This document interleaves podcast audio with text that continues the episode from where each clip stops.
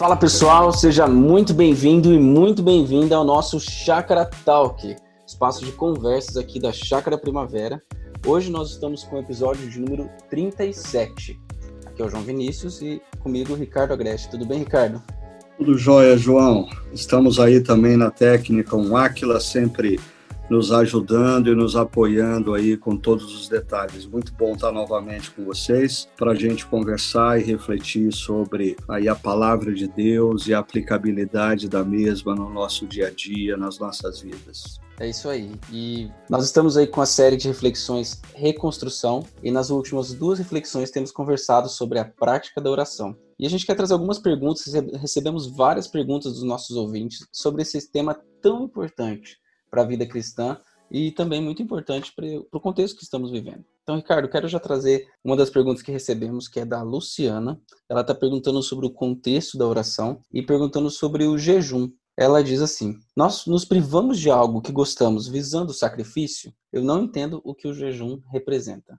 Joia, Luciana, deixa eu tentar ajudar você e tantas outras pessoas que têm a mesma dúvida. Ah, o que você coloca não é uma exclusividade sua, não. Muitos cristãos, na atualidade, escutam falar sobre o jejum, mas não sabem exatamente o que é a prática do jejum. Então, vamos lá, por partes. Primeiro, o jejum é uma prática espiritual que a gente encontra em inúmeras ocasiões ah, nas narrativas bíblicas. O jejum, ele não não é um sacrifício que nós fazemos no sentido de penitência para obtermos algo de Deus. Então, é muito importante a gente tirar essa visão de que, diante de um pedido que nós fazemos a Deus, nós, nós vamos fazer um jejum, que é um sacrifício, uma penitência, a fim de que Deus se agrade de nós e nos conceda o que a gente está pedindo. Não, a gente precisa relembrar que a nossa relação com Deus ela está estabelecida estabelecida na graça. E quando Deus, através da pessoa de Jesus, entra na história, morre na cruz, ressuscita no terceiro dia, a gente então compreende quem é Jesus e crê que ele é de fato quem ele afirmou ser, o próprio Deus que entrou na história para nos reconciliar com ele mesmo. Tudo quanto nós obtemos a partir de Deus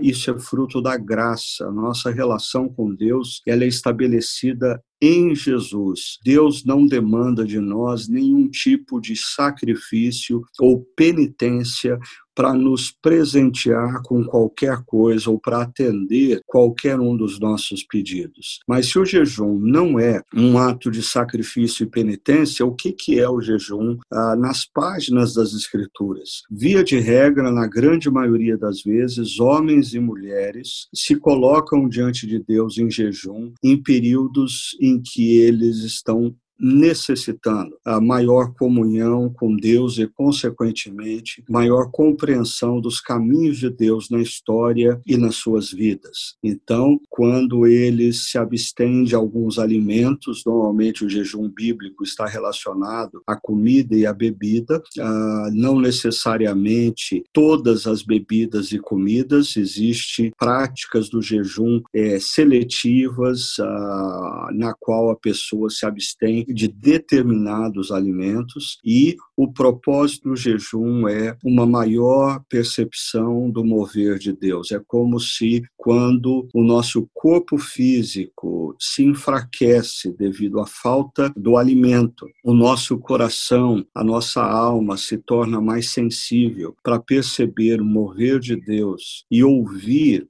a voz de Deus. Então, o jejum é uma prática que pode ser usada até mesmo para nutrir uma maior intimidade com Deus. Uma prática que nós devemos utilizar principalmente em situações em que precisamos tomar decisões sérias na vida. Uma prática que um povo, uma cidade, um estado, um país deve fazer uso quando vive um momento de calamidade, de crise, que nós estamos precisando ah, de maior comunhão com Deus e, consequentemente, a orientação de Deus para as nossas vidas. Então, espero ajudar a Luciana com essa orientação. jejum não tem a ver com sacrifício ou penitência, jejum tem a ver com a decisão de buscar uma maior comunhão com Deus, para ouvir mais claramente a sua voz e perceber o seu mover na nossa vida e na nossa história. Ainda sobre o jejum, Ricardo, tem uma pergunta aqui do Emerson, que acho que você já tocou bem aqui, mas talvez de forma mais prática ele, ele quer saber assim. Ele fala: Não vejo a prática do jejum sendo ensinada. Eu escuto falar no púlpito, mas não tenho muitos exemplos para seguir. E realmente eu vejo que poucas pessoas assim mostram como, como fazer, o que, que é, como lidar com o jejum. Né? Então, para ele, a pergunta é: Como que eu pratico o jejum?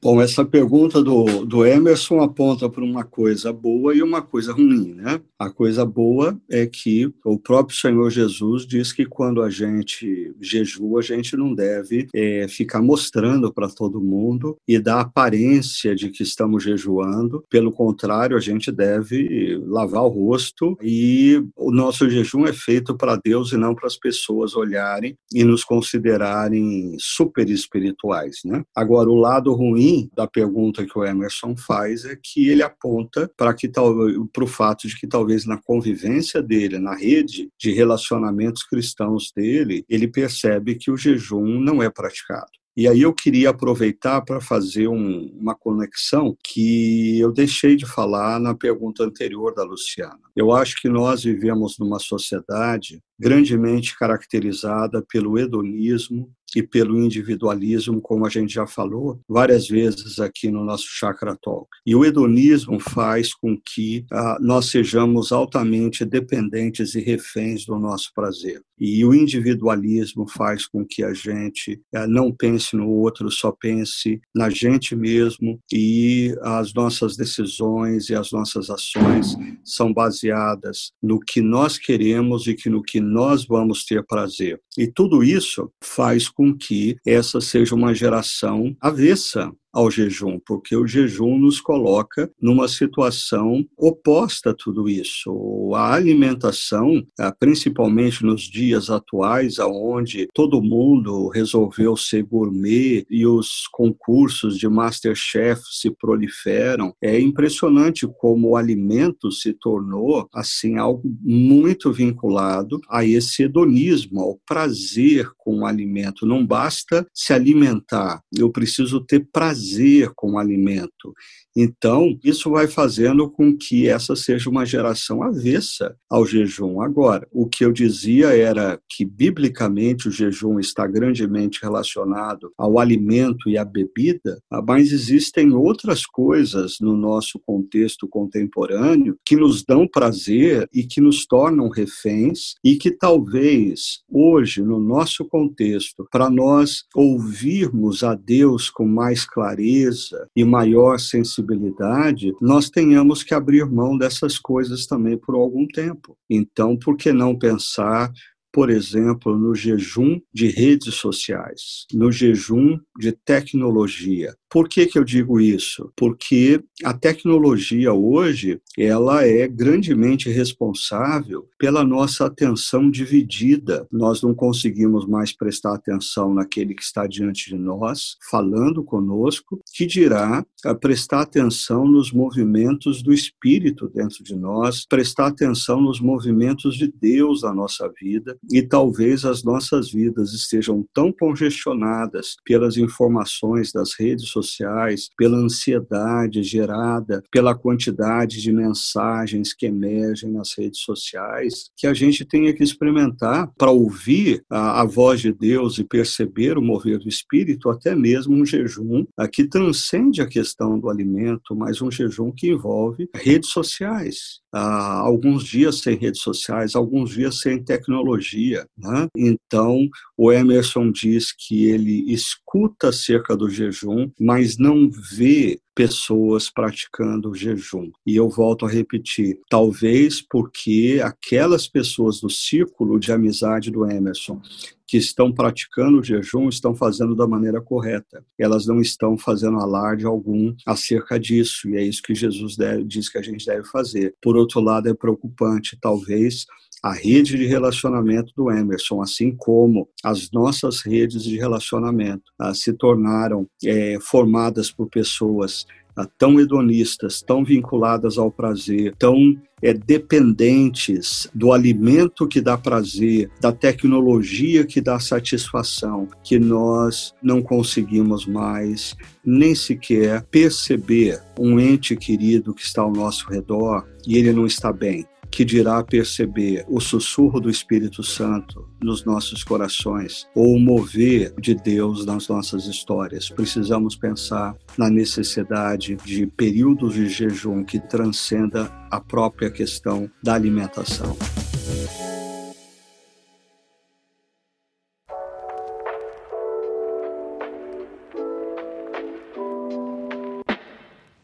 Ricardo, o que, que você acha de uma situação onde as pessoas parecem que elas não tinham pensado ainda muito bem sobre o jejum no sentido espiritual, o jejum bíblico, mas por outro lado elas é, se sentem se sentem muito à vontade praticando jejuns é, para emagrecer ou para desintoxicar o corpo, sabe? É, existe até uma secularização do jejum, né? E aí as é, pessoas até dentro da igreja não olham com bons olhos para o jejum espiritual para o jejum bíblico, mas olham assim com bons olhos e enaltecem o jejum em outras esferas da vida. O que, você acha disso?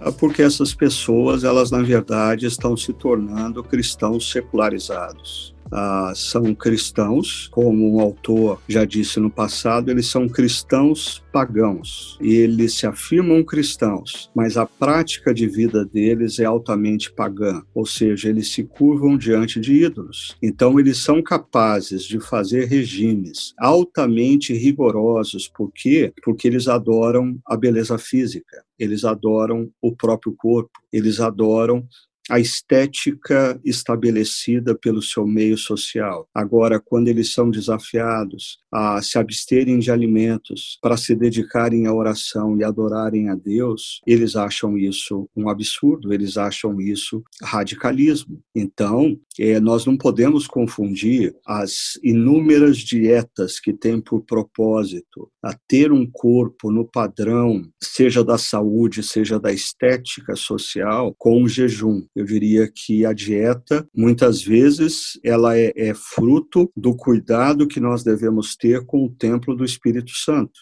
E aí estamos fazendo algo correto. Mas outras vezes a dieta ela é fruto uh, da idolatria. É, eu adoro um padrão de corpo, eu adoro a estética social e por isso eu sou capaz até de me sacrificar para alcançar esse padrão. Isso é típico Uh, do paganismo. O paganismo, diferentemente do que a gente conversava com a Luciana na primeira pergunta, no paganismo, os ídolos demandam sacrifício. Os ídolos não entregam absolutamente nada para os seus adoradores sem que eles sacrifiquem algo. Então, quando nós vemos uh, em algumas situações pessoas se sacrificando nas dietas, se sacrificando nas academias de ginástica, se, sacrificando e se privando de muitas coisas para ter um corpo conforme o padrão estético social, uh, isso é típico de uma relação de idolatria. Eu me sacrifico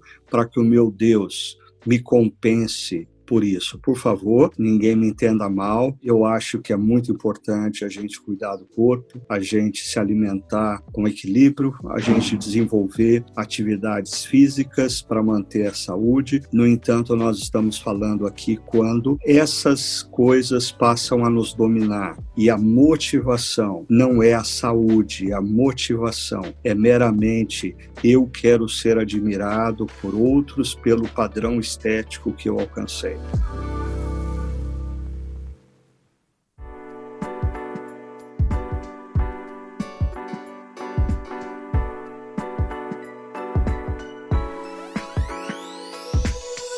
Ainda continuando nessa, nessa linha da cultura e dessa cultura hedonista, do individualismo, o Daniel tem uma pergunta agora sobre oração, propriamente dito. E ele diz assim: Como incentivar uma liturgia da oração em uma cultura consumista e imediatista, tanto no contexto do culto público quanto no ambiente pessoal e no ambiente familiar?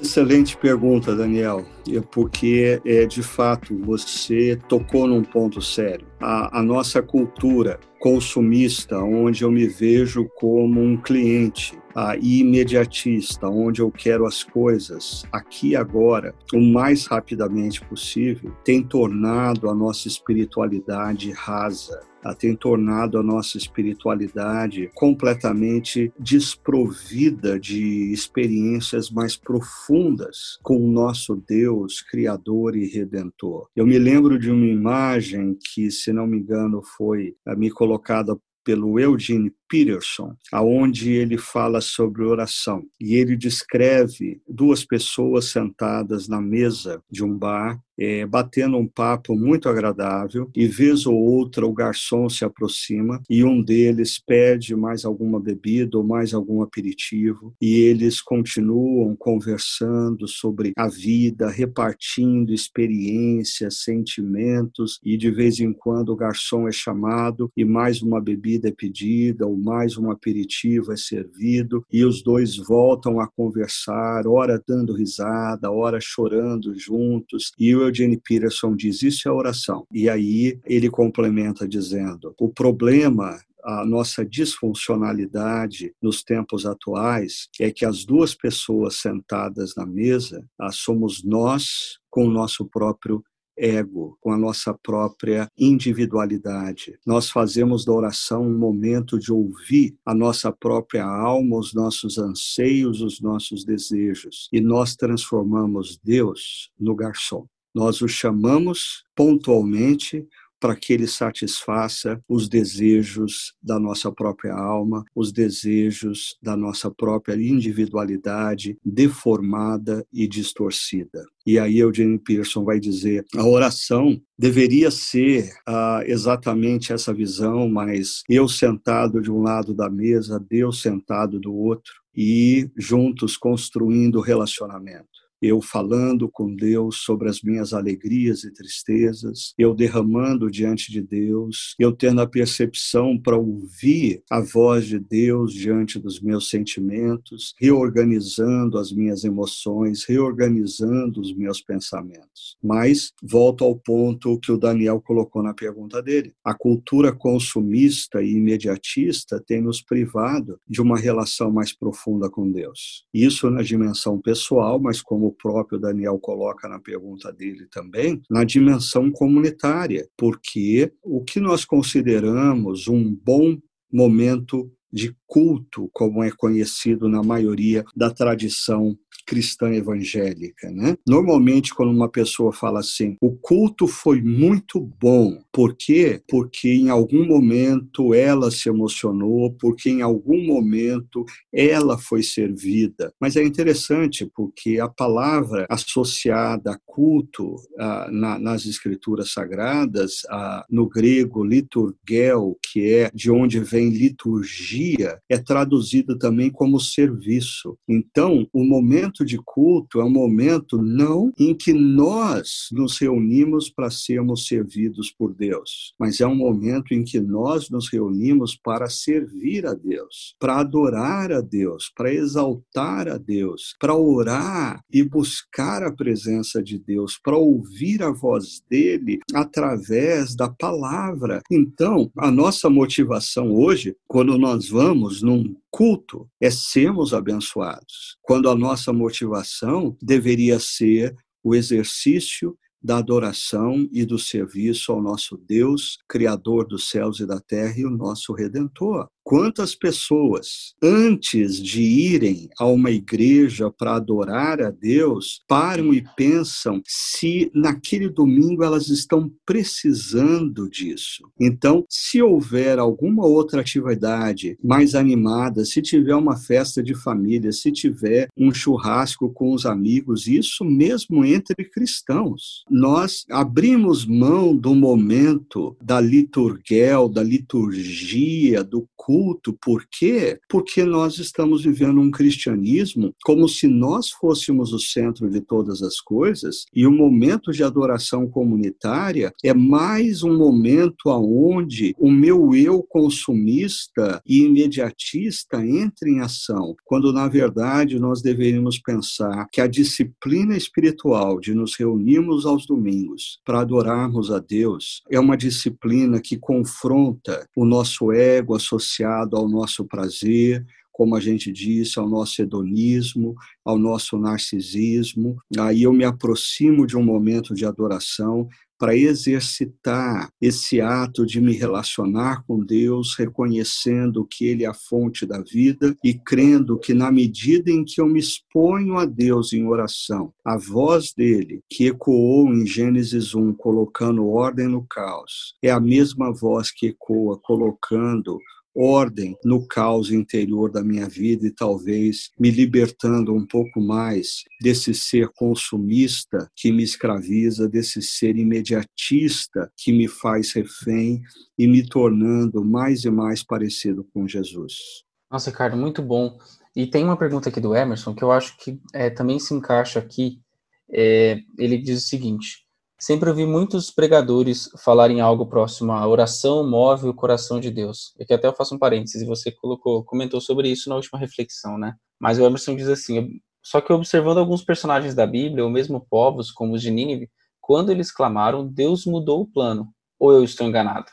Bem, é, é, o que o Emerson está pontuando, principalmente o caso de Nínive, eu acho que faz parte de um outro conceito que, inclusive, é citado por Neemias na sua oração, quando ele relembra a que Deus havia dito acerca da disciplina. Se o povo se afastar, ele iria disciplinar. Mas ele também se lembra da restauração. Se o povo voltar, se o povo se arrepender, se o povo clamar, Deus vai trazer aquele povo de volta. Então parece que existe uma máxima ah, nas escrituras sagradas que é sempre onde existe arrependimento sincero e clamor por misericórdia, o nosso Deus não deixa de atender as pessoas que se arrependem e clamam. Talvez o grande escândalo de, do profeta Jonas foi que ele concebia, na visão etnocêntrica dele, que essa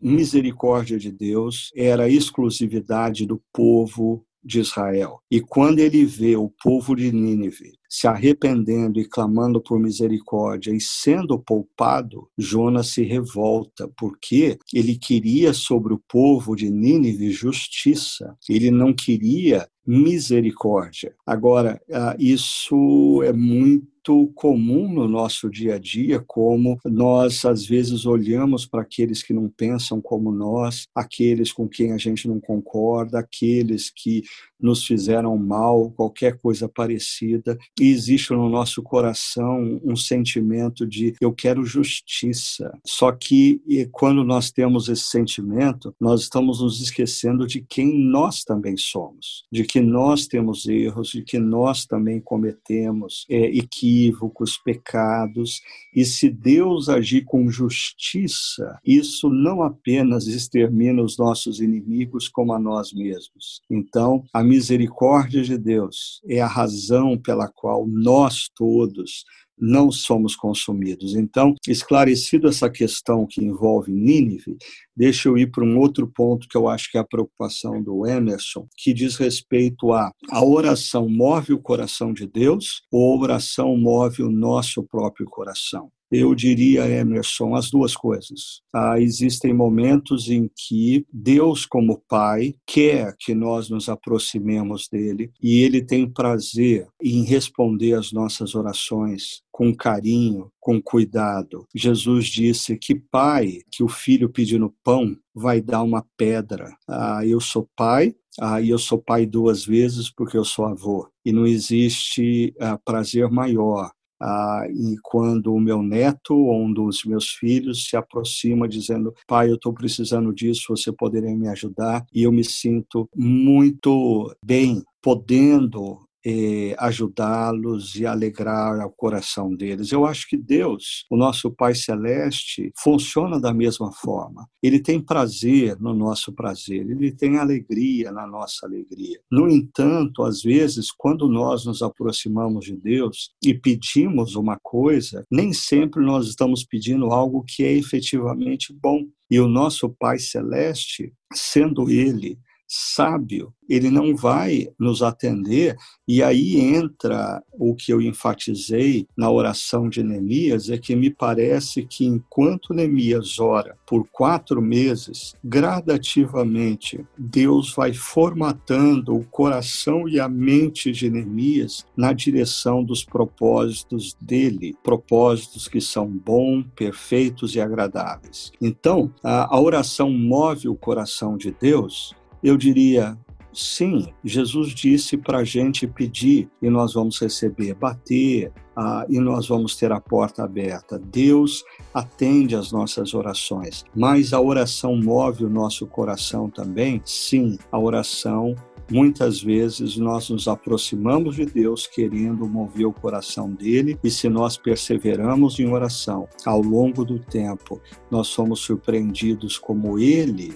move o nosso coração na direção da sua vontade, que é boa, perfeita e agradável. Então, a regra básica é a perseverança em oração, a prática da oração. Não abrimos mão dessa relação pessoal com Deus, de fazermos da oração não um balcão de prestação de serviços espirituais, mas um espaço no qual nós desenvolvemos uma relação com Deus. E essa relação tem o poder de nos transformar.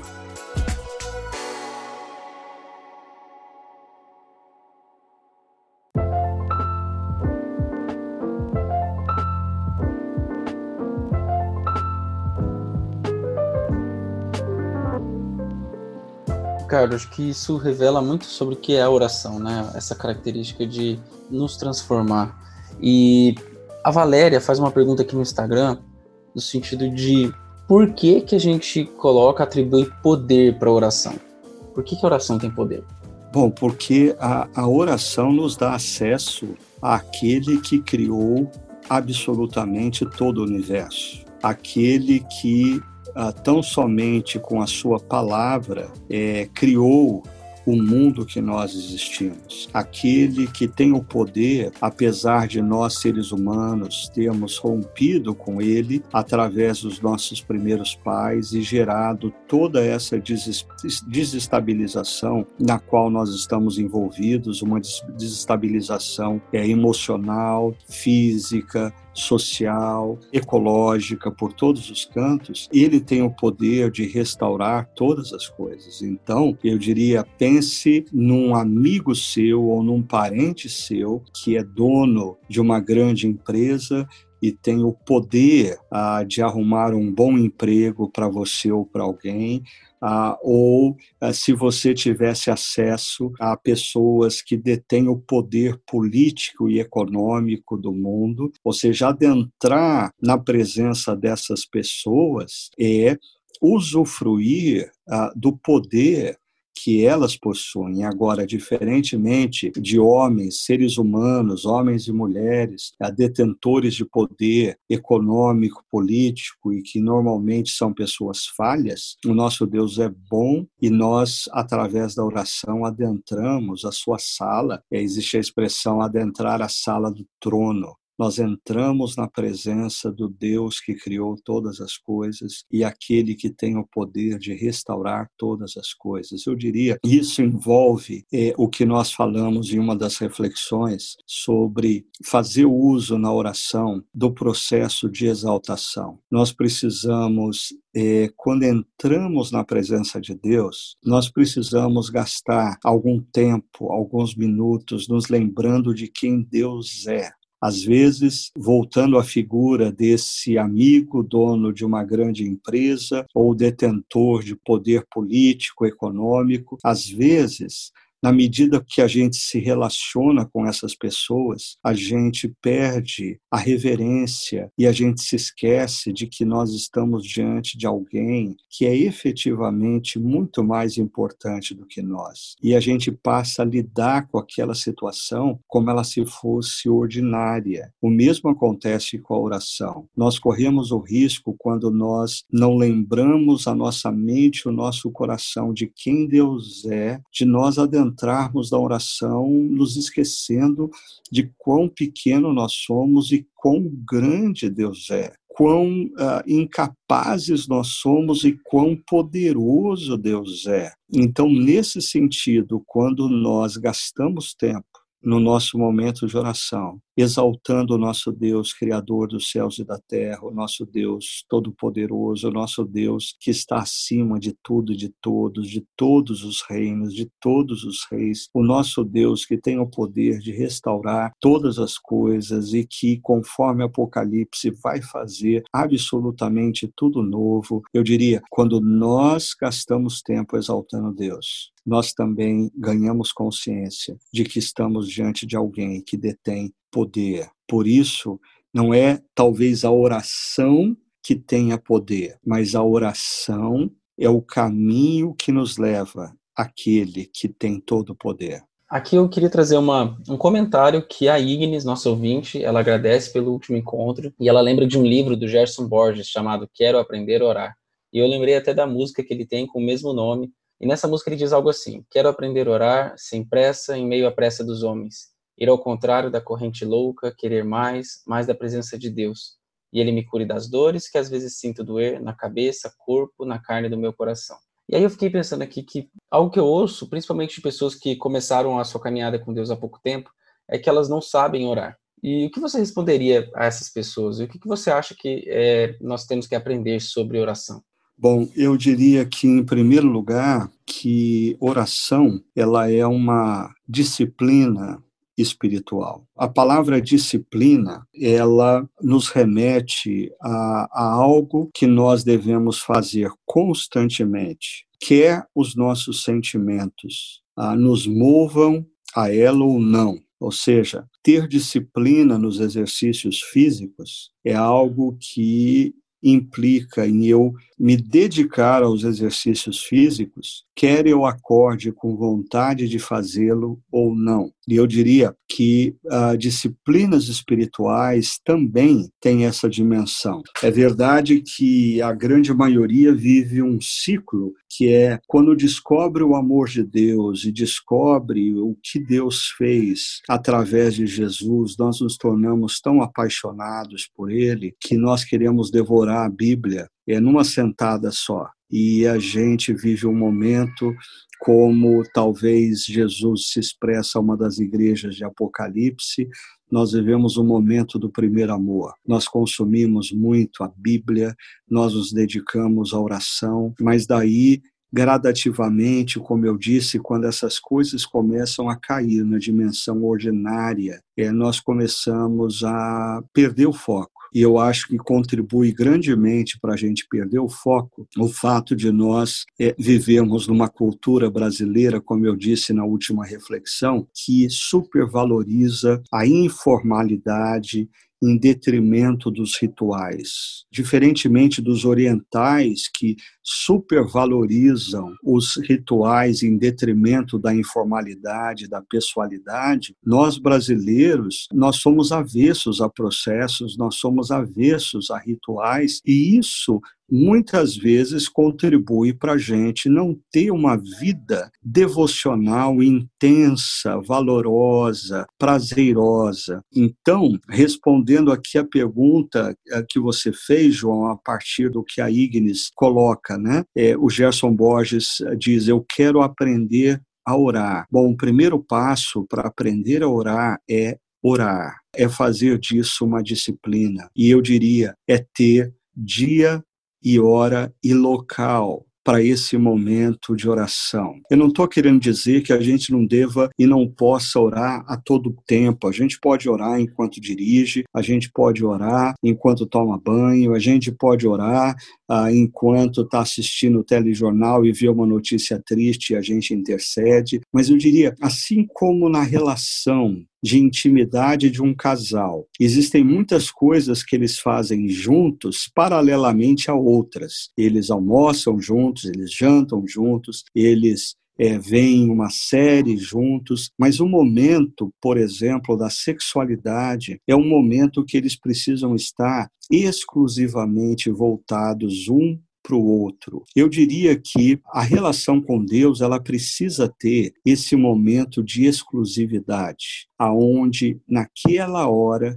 naquele dia, uh, naquele lugar, aquele é um tempo exclusivo. Uh, o meu celular está desligado, o meu computador não está diante de mim e eu estou, uh, alguns chamam isso de quarto secreto, eu estou no quarto secreto com Deus, ou eu me lembro de um livro que eu li no início da minha jornada cristã chamada Põe em Ordem o Seu Mundo Interior, aonde ele convidava a gente a ter um jardim de oração, é, determinar um canto da sua casa, do seu escritório, um local de retiro, ou seja, tudo isso uh, envolve rituais. Rituais que volto a dizer, nós na cultura brasileira desprezamos, mas é, é, é comprovada a importância para nossa mente e para o nosso coração dos rituais. Lugares associados ao momento de ouvir a Deus. É dia e hora associado ao momento de exclusividade na presença de Deus. Então, o primeiro passo para aprender a orar é separar o dia, a hora e o local no qual você vai se colocar na presença de Deus. Segundo, eu acho que você poderia exercitar os elementos que nós tratamos, incluindo ali naqueles elementos o momento da gratidão. E se você tem dificuldade, é, leia os salmos e os salmos eles vão te conduzir com naturalidade a alguns desses elementos que nós temos mencionado, como a exaltação, a gratidão, a confissão pelos nossos pecados, a intercessão pelo pedido uh, de outros, a lembrança das promessas de Deus e a consagração diante de Deus.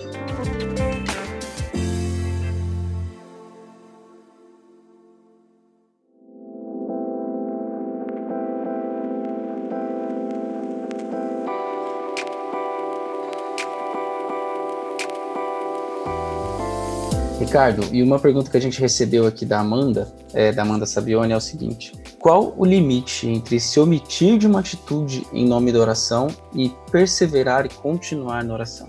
Joia, Amanda. Ah, essa pergunta ela vem ao encontro de uma inquietação que eu tenho tido nas últimas semanas e meses, né? Eu recentemente estava é, assistindo uma reportagem que falava sobre o assassinato é, feito por aqueles policiais a, daquele negro norte-americano, George Floyd, e de repente alguém a, nessa reportagem é, levantou a seguinte expressão: foram nove minutos que aquele policial ficou com o joelho no pescoço do George Floyd e ele dizendo que não conseguia respirar. Nove minutos nove minutos. E a pergunta é: o que fizeram os outros três policiais? Essa cena tem me incomodado pelo seguinte: eu receio que nós estamos vivendo numa cultura na qual se tornou muito comum eu ouvir a expressão, aí eu não vou entrar no mérito, eu não vou entrar no mérito.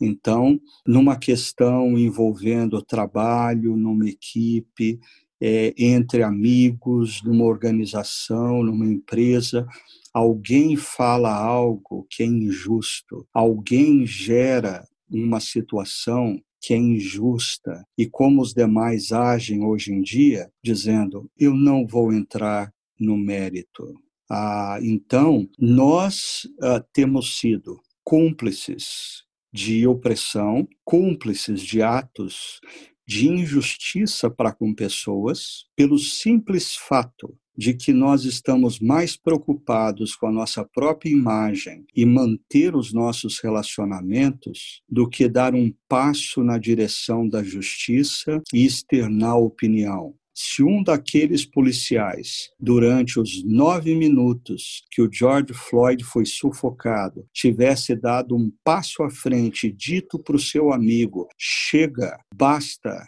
isso não é necessário, uma tragédia não teria acontecido. Então, eu faço uso aqui dessa pergunta da Amanda para verbalizar isso que tem, assim, é, me incomodado profundamente, porque eu percebo em todos os cantos uma cultura que supervaloriza manter a paz em detrimento da justiça. E, biblicamente, não existe paz se não existe justiça. O próprio Senhor Jesus, ele faz paz entre nós e Deus quando ele se coloca na cruz e faz justiça.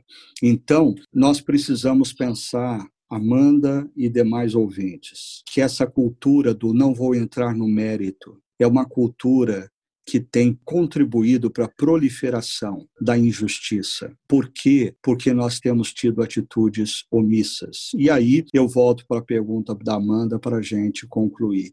Sim, Amanda, nós devemos tomar muito cuidado para, em nome da oração, não nos omitirmos nos posicionamentos que nós precisamos ter, nas decisões que nós precisamos tomar. Eu diria, se numa determinada situação é claro para você, a partir dos princípios das Escrituras, o que você deve dizer e como você deve se posicionar, não faz sentido você dizer que não vai se posicionar ou não vai fazer ou falar uma determinada coisa, porque você vai orar a respeito. Não. Se diante de uma situação, por exemplo, uma família da igreja necessitada em meio a essa crise da pandemia que gerou uma crise econômica e essa família não tem o que comer, eu não tenho que orar por isso eu tenho que fazer alguma coisa por isso, porque eu não preciso perguntar para Deus o que Ele quer que eu faça. Eu não preciso orar perguntando a Deus acerca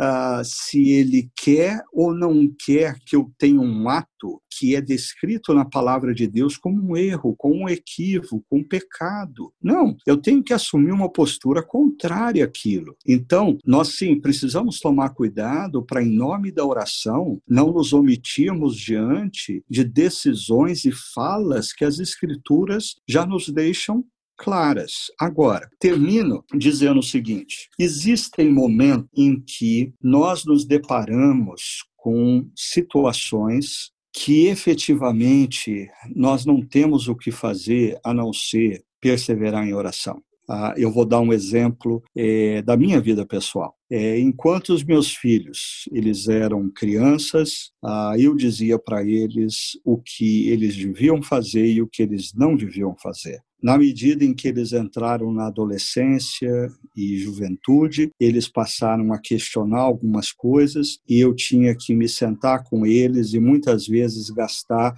muito tempo argumentando por que eles não deviam fazer determinadas coisas e por que eles deviam fazer outras coisas. Mas de repente os filhos, eles crescem, eles se casam, eles se vão, eles se tornam independentes e mais e mais. Aí ah, eu percebo que a minha relação com eles hoje muitas vezes é de uh, oração para que Deus os proteja, para que Deus dê a eles sabedoria, para que Deus faça eles andarem sempre nos seus caminhos, porque na relação com filhos mais velhos, nem sempre o nosso posicionamento como pai, dizendo de maneira objetiva, eu não creio que você deva fazer isso. Eu diria, existem momentos extremos que o pai tem que fazer isso, mas na maioria das vezes, ah, os filhos vivem um momento em que uh, nos resta como pais orar. orar e perseverar. Eu acho que essa é a situação, por exemplo, também de filhos que os seus pais não são cristãos, que não temem ao Senhor. Não adianta você ficar pregando e discursando para eles e dizendo que está errado, eles fazerem algo assim assado. Não cabe a você como filho.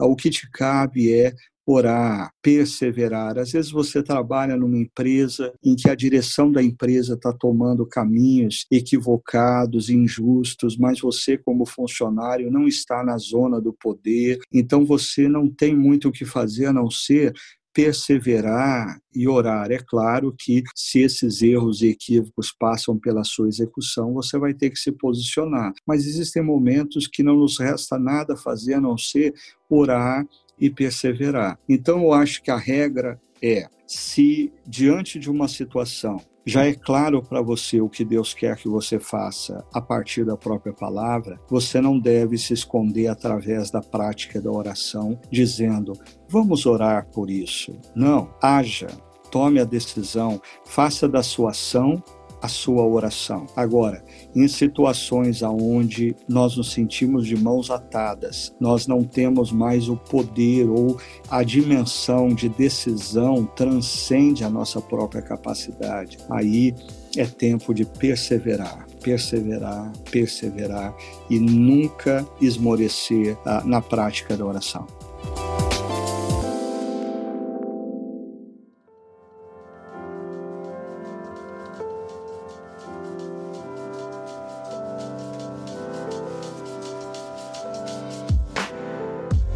Podcast hoje foi sensacional, muito bom mesmo. É, queria que você contasse para gente o que vem aí na nossa próxima reflexão, Construa Excelência.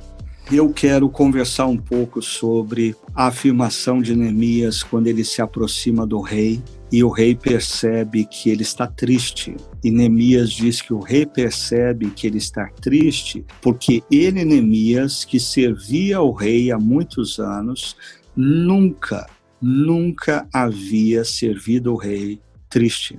Ou seja, Neemias, ele me lembra alguns outros personagens do Antigo Testamento, como José, como Daniel, é, pessoas que tiveram é, algumas questões muito similares nas suas histórias. A primeira delas é que todos eles serviram em contexto hostil. Eles não estavam cercados é, de pessoas que compartilhavam a mesma fé e, consequentemente, os mesmos valores e princípios. Segundo, todos eles ascenderam e ganharam influência, fruto da maneira excelente com que eles faziam o seu trabalho. Mas terceira coisa em comum entre esses três, eles usaram a influência para abençoar a geração deles, para abençoar vidas. Então, a nossa reflexão, a nossa próxima reflexão vai falar um pouco sobre isso, a importância de nós construirmos uma vida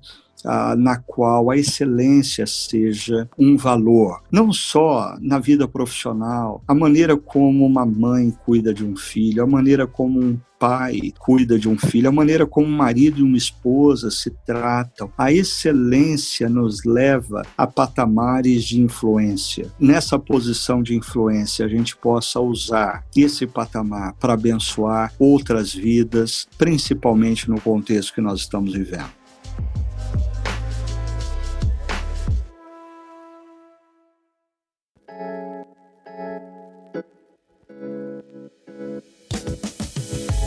Bom. Então, você que está nos ouvindo agora, quando esse podcast está sendo lançado, acompanhe essa reflexão, construa excelência no nosso encontro de domingo às 10 horas da manhã em chakra.org online ou nos nossos canais no YouTube no Facebook, você pode conferir esse conteúdo.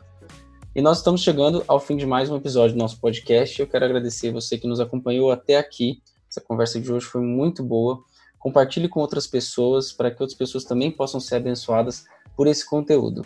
E para acompanhar tudo que a gente tem feito, a nossa comunidade tem feito nesses dias, acesse chakra.org/online, tem materiais para crianças, adolescentes. Você pode conversar com o pastor, tem tudo por lá, é só acessar. Um grande abraço, que Deus abençoe a sua vida e até o nosso próximo episódio.